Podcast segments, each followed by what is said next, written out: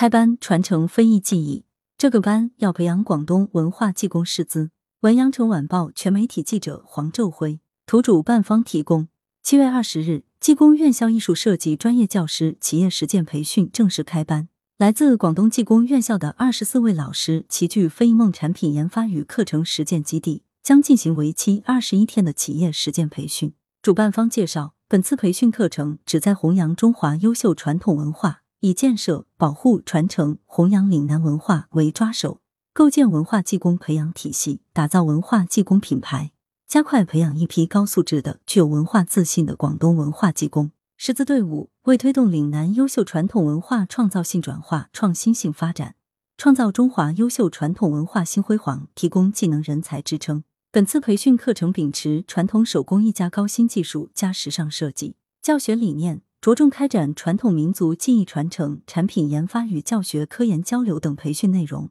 分别开展古法造纸及二次加工、古籍修复、古法装帧、木板年画、植物扎染、木艺剪纸、漆艺、茶艺、篆刻、广绣等多项非遗课程，帮助加深学员的传统手工艺知识，优化专业知识结构和提升设计创新及研发能力，实产学研紧密结合。当天下午，技工院校艺术设计专业教师企业实践培训在贡斌和雷森渠两位专家级老师的带领下正式拉开帷幕。本次培训课程。由中国工艺美术学会非物质文化遗产工作委员会、广东省非物质文化遗产促进会传统文化创新学院、广东省文化艺术行业协会产教融合专业委员会指导，广东省人力资源和社会保障厅技工教育管理处主办，广东省技工教育师资培训学院、广东省国防科技技师学院承办，广东飞梦文化产业有限公司协办。来源：羊城晚报羊城派，责编：易之娜。校对：赵丹丹。